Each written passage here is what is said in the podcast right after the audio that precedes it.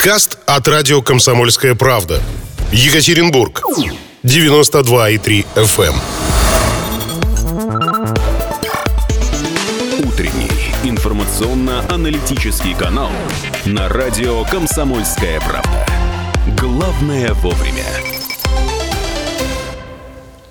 Ой, здрасте, здрасте. 8.03, это «Комсомольская правда». Продолжаем радовать вас э, погодой, пробками и другими хорошими событиями. Да много событий хороших, на самом деле. Сейчас вот ждем в гости нашего постоянного, так сказать, гостя Андрея Ерболенко. Андрей скоро ворвется к нам и расскажет много интересного. То есть фанаты этого, а я знаю, что есть у него фанаты, они уже прильнули практически к приемникам, сделали погромче. И сейчас буквально через несколько минут будем наслаждаться очередными историями историями, всякими историческими историями. Да, про горнозаводскую цивилизацию поговорим. Ну, а пока у нас, опять же, мы носим образовательный характер, и наши слушатели самые умные, самые знающие, я в этом убеждаюсь, написали нам, что племянник Мурзинки в Среднеуральск на школьном автобусе ездит. Ну вот я же тебе говорю. Оказывается, есть у нас Школьные автобусы? Традиция американские возить на школьном автобусе. Да потому что это удобно. Да потому что никак, по- по-другому никак. Не у всех есть вездеходы с нашими дорогами, мерседесы всяческие. Ну а как, как без них-то? А ты бы хотел, чтобы вот ты в школу ездил на автобусе? А я жил напротив школы. Если бы меня еще и на автобусе возили, это был бы вообще запредельный просто катаклизм, я считаю. Угу. Я так полагаю, ходил ты всегда сам с первого класса, начиная? Да, конечно. Это сейчас как-то расхоладили детей просто абсолютно, на мой взгляд. В школу их, видите ли, надо отвезти, потом их надо забрать, потом ну, надо да. привезти, нагружать какими-то предметами нельзя, и так далее, и так далее, и так далее. А сейчас спросим, кстати, у господина Ерболенко, а откуда вот это вот пошла ненашинская буржуйская традиция. Андрей, вы же преподаватель. Э, скажите, пожалуйста, вот э, ваши дети в школу на автобусах ездят или все-таки на Мерседесе Папкином? Или у папки нет Мерседеса? Э, доброе утро, Доброе дорогие утро. друзья, дорогие радиослушатели. Наши люди, как известно, в булочную. И в школу? На такси. Не ездят. Не ездят. Да, когда мы выбирали школу для ребенка, мы специально ее выбрали так, чтобы она была в пешей доступности. Для начальной школы, ну, на мой скромный родительский взгляд, не столь важен уровень школы, чтобы это была какая-то офигенная гимназия. Мне кажется, важнее, чтобы был хороший учитель, которому ребенок захочет ходить в школу и получать от него знания. И научиться учиться. А mm. в средней школе, там, после пятого класса, ну, можно уже выбирать школу посерьезней. А mm. там ребенок повзрослее, он может на трамвае поездить.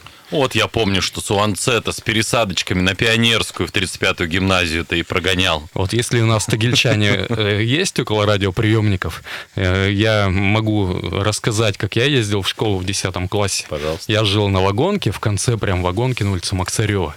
А школа у меня была в центре города, даже не в центре, а, как бы это объяснить, улица Красногвардейская, около пединститута, короче, это лицей при пединституте. Ну, и... ну какая-то такая хорошая, видимо. Да, и я утром выходил примерно в 6.30, там mm-hmm. отец недавно ушел на работу, я следом за ним тоже уже с осознанием того, что выполняешь какое-то серьезное дело. Да, такое, я да? Шел, шел пешком минут 10 до трамвая, ехал на одном трамвае О. с полчаса, пересаживался на другой трамвай, ехал на нем еще с полчаса, а потом шел пешком еще минут 20.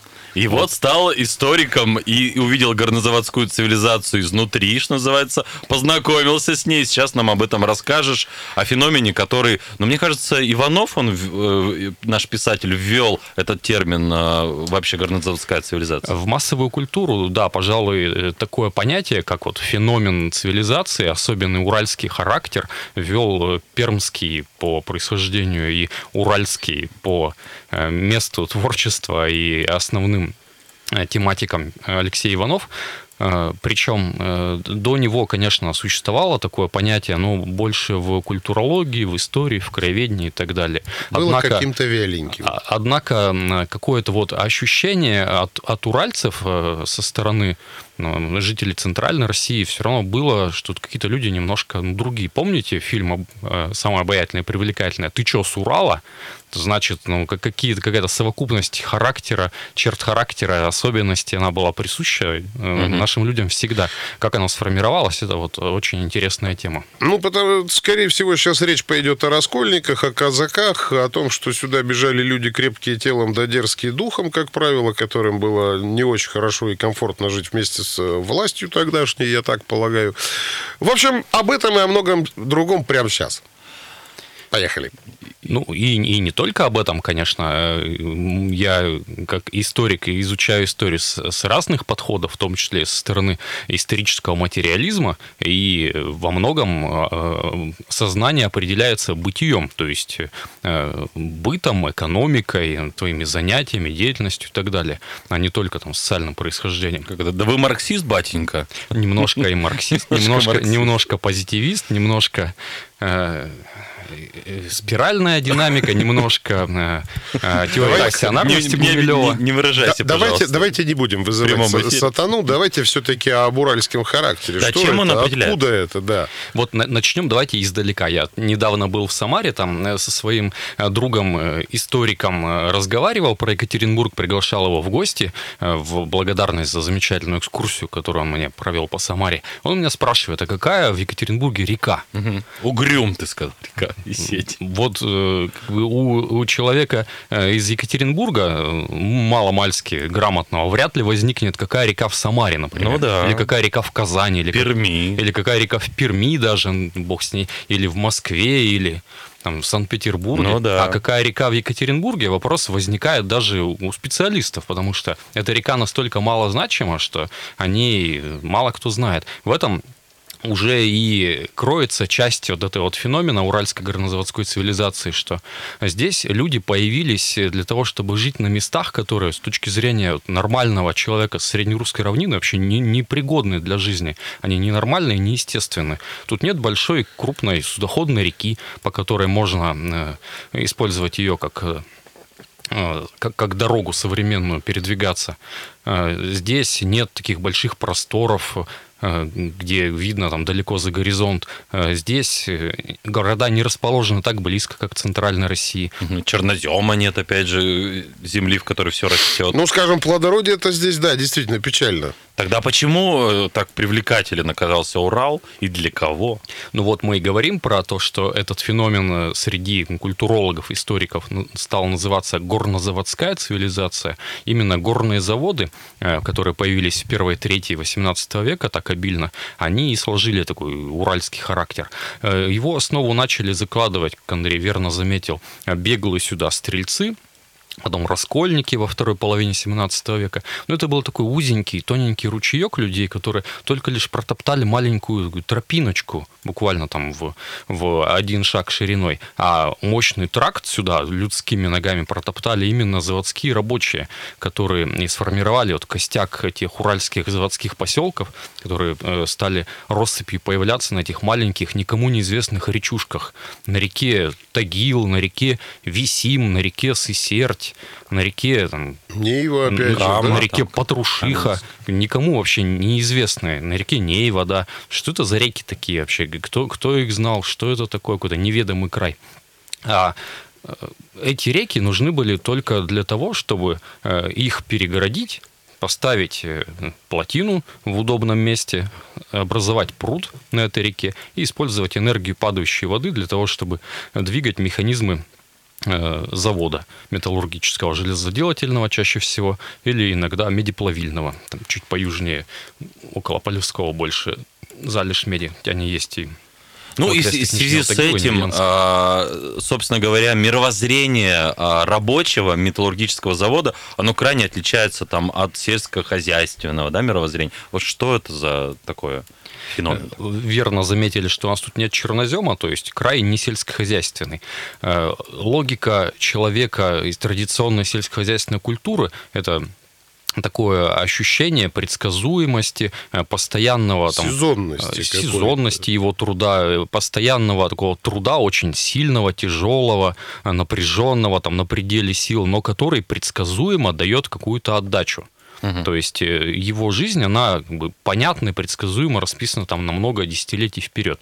А жизнь на Урале, это вот для, особенно для первых э, жителей края, это какой-то вот риск, это какая-то, авантюра, потому что э, совершенно не, непонятное вот это вот чудище какое-то, которое изрыгает Завод. дым, там, гремит Ух. этими паровыми или там, водяными молотами, крутятся эти водяные колеса.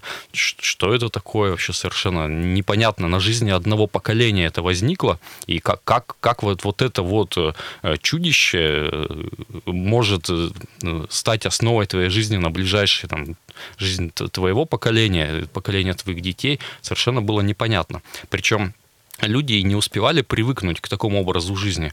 Буквально там через сто лет э, случился один промышленный кризис, через сто лет еще один промышленный кризис случилось. Э, сверху пришел привет в виде освобождения крестьян в 861 году, и э, крепостные рабочие, то есть собственность заводчиков, она перестала быть этой собственностью, и рабочие стали вольны выбирать себе профессию. И отток людей с промышленных предприятий произошел очень большой, и эти люди стали заниматься тем, что еще одним сюрпризом появилась на Урале. Золото и платина добыча это еще большая авантюра. А, Причем она вот во многом также повлияла на создание уральского характера, так же, как и работа на горных заводах. Это еще гораздо более сильная авантюра, чем переход от земледелия к работе на металлургическом заводе, потому что а, предсказуемости в этой деятельности вообще нет абсолютно никакой. Есть примеры, там, найти огромный самородок весом там, 8, 9, 10 килограммов и стать богатым там, на всю жизнь, еще и детям останется а можно вот это вот золото в, там, ручейке мыть прям месяцами, годами, там, в холоде и в голоде, в этой холодной воде стоять и не получить ничего вообще, и, и умереть с голода вместе с семьей. Мы умрем с голоду, если не послушаем рекламу. 8.16 точное местное. В гостях у нас Андрей Ермоленко. Говорим мы о таком феномене, он же феномен, он же феноменальное явление.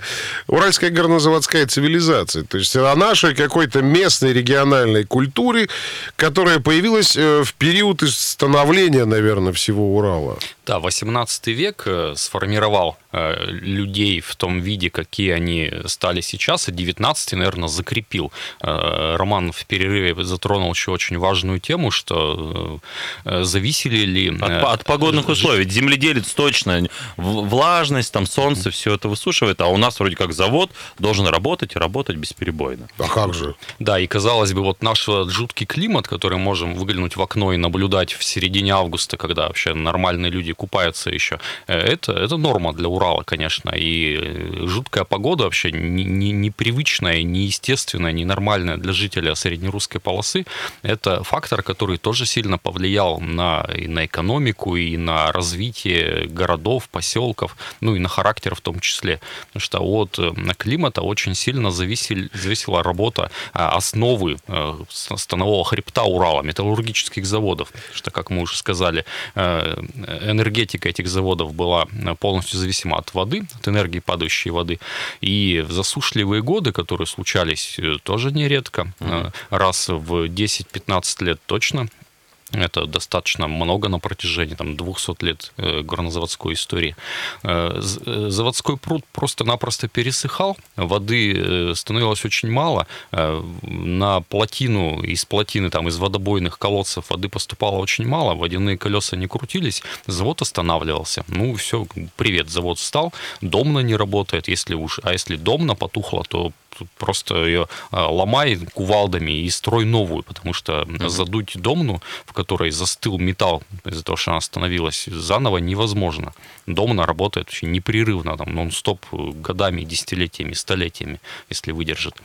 Поэтому уральские люди также приспосабливались к этой особенности климата, периодическим засухам и применяли такие э, инженерные решения, которые вообще сопоставимы там, с э, решениями западноевропейских инженеров, гидротехников. Э, в частности, вот самый яркий пример это э, Ушковская канава, так называемая, хотя уместнее ее называть каналом, ну, так уж повелось с 19 века. Ушковская канава – это гидротехническое сооружение, которое было придумано крепостным крестьянином Клементием Ушковым, э, э, крепостным рабочим Черноисточинского завода, для того, чтобы э, собрать воду из всех местных мелких речек на восточном склоне Урала. Как раз Черноисточинск лежит близко к водоразделу И Уральские горы там хоть и не очень высокие, но все-таки есть. Называется Веселые горы вот это место. Э, и многочисленные делегации столичных ученых из Санкт-Петербурга, даже из Франции приезжали ученые, чтобы решить эту проблему. Демидовы ее очень остро чувствовали. И разводили руками, там, экскюзы муа, ничего тут поделать невозможно. Пардон, мадон. Да. Такой, такой вот у вас тут Урал, тут вообще не жить невозможно, ни это, ни гидротехникой Ну, комары тут летают. Фу. Да, а крепостной, Оводы. а крепостной крестьянин подал прошение в горнозаводскую контору в Нижний Тагил и сказал, что вообще проблема решаема. Ему сказали, да ты вообще кто такой тут бородатый пришел? Типа, я вам, говорит, гарантирую, все, все сделаю. Ну, ему говорят, ну, за свой счет, разве что мы тут вкладываться в эту авантюру в твою не будем, давай за свой счет сделай. И он за свой счет, представьте, крепостной крестьянин, ну, конечно, как, как и многие заводские рабочие, приписные крестьяне, он э, не только э, жил за счет жалования, не такого уж большого, которое ему платили на заводе, он жил и подсобным хозяйством, и, что называется, вот современным языком, у него свой такой мелкий бизнес был, он э, занимался помолом муки, у него несколько мукомольных мельниц было, и он э, собрал все свои капиталы, вышел в кэш, э, что называется, и за свой счет построил за 3-4 года вот этот канал, э, руками, без всяких экскаваторов, выкопали протяженностью около 5 километров э, канал, построили на нем цепочку прудов, э, цепочку плотин, которые собирают э, воду со всех этих окрестных речек и направляют ее в Черноисточинский пруд. Причем а, этот канал устроен таким образом, что при необходимости эту воду э, через систему прудков можно сбрасывать или в Черноисточинский пруд, или в реку Тагил для Нижнетагильского пруда. И это вот на минуточку середины 19 века. Сделано все руками и работает до сих пор. Когда, если кто-то поедет в сторону э, горы Белой, Висима, по пути после Черноисточинска увидите указатель на синем фоне. Написано R. Канава. То есть э, река Канава. И такое вот, казалось бы, пренебрежительное название, какая-то канава, это не просто какая-то грязное там, э, углубление в земле, это вот э, то самое гидротехническое сооружение, Ушковская канава, оно на старых географических картах так и подписано, Ушковская канава, Ушковский Слушай, канал. ну, получается, исходя из вот той логики, которую ты сейчас ведешь, люди здесь на Урале были скверные. Прям вот, прям вот и характер был у них поганый, и, и вообще. Так? Это отличительная черта у нашей цивилизации.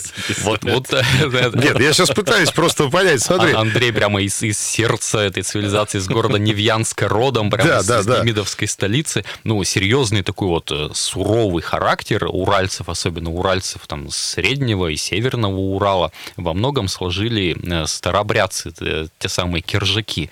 Киржаками их стали называть не сразу. Когда они тут появились на Урале в- во второй половине 17 века, напомню, в 1650-х годах произошел раскол в Русской Православной Церкви. Э, В общем, сторонники старого обряда, еще, который опирался на э, греческий, древнерусский язык, они стали противниками э, тех, кто пытался осовременить церковь, приблизить ее к государству. Ну, в общем, э, выразилось это вот для массового сознания в том, что изменилась обрядность, стали по-другому креститься, по-другому ходить во время там, крестных ходов, а, по-другому прикладываться к иконам и так далее. В общем, э, такие, на наш современный взгляд, мелочи, но для человека 17 века это просто вот крах мироздания был для истово верующего. И старообрядцы подвергались гонению от властей. Это была середина 17 века, 1650 годы, еще до основания уральских заводов. И они потихоньку стали э, об- образовывать скиты, э, то есть места, где они э, жили своими общинами, подальше от э, органов государственной власти, которые их преследовали вместе с официальной церковью.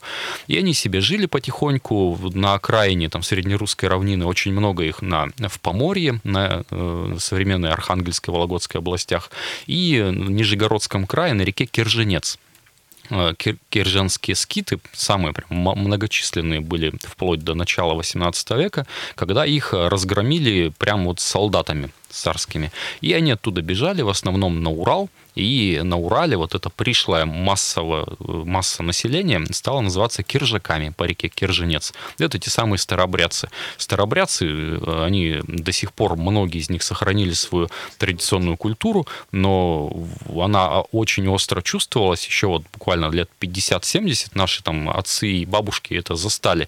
Если в старобрядческой деревне появился кто-то Э, чужой э, и попросил, ну, простой пример, попросил кружку воды э, напиться, ему ее подадут не с, большой, с большой неохотой, конечно, ну, как бы без, без особого энтузиазма, но ага. подадут, не, не откажут. Но после этого кружку могут даже выбросить, вплоть до того, что ей пользоваться ну, не станут. да. А с Андреем Ермоленко, с Андреем говорим о горнозаводской цивилизации, а вот еще очень важный момент – это мифология, свои культурные герои, свои ценности у этой цивилизации. Я правильно понимаю, что Бажов это вот как раз про это? Это и Бажов, это и Мамин Сибиряк, это и разные так называемые народные сказки. Э, начали говорить про старообрядцев. Еще важно, что э, Уралец сложился не только там, из людей, выходцев среднерусской равнины, в том числе и старообрядцев, то есть уже какое-то этноконфессиональное разнообразие начинается, ну, конфессиональное, по крайней мере, но еще и такой плавильный котел народов, это и вагулы, э, это коми, это башкиры и татары, ну, поскреби любого русского, найдешь татарина, а поскреби любого уральца, то татарина найдешь еще быстрее. Э, поэтому и наши уральские сказки, это такой э, синтез и вагульских, и татарских э, сказаний, но в наших сказках, в отличие от русских народных, да, вот в уральских именно сказах вот этих всех, там все-таки человек труда воспевается. То есть даже, даже бабка Синюшка, например, она просто так колодец свой ведь не показала.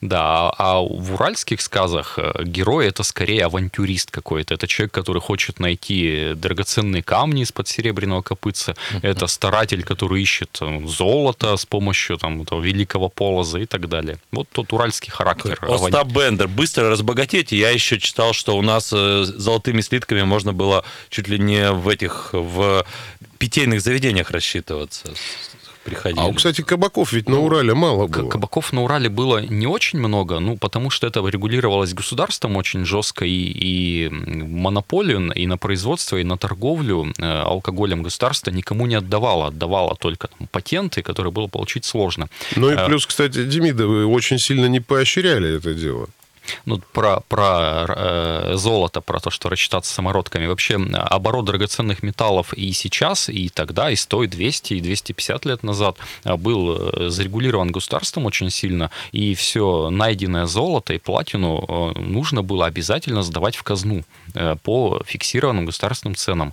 Но существовал огромный теневой рынок это драгметаллов, и действительно, Роман прав, можно было рассчитаться и золотым песочком, весом, отмерив его на специальных весах или маленькими самородочками.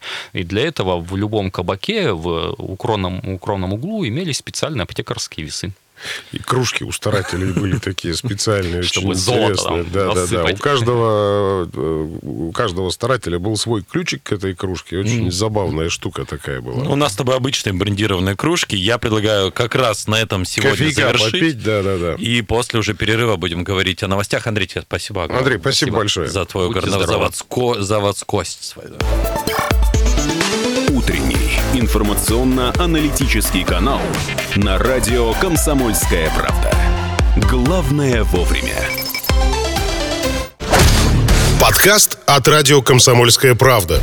Екатеринбург. 92,3 FM.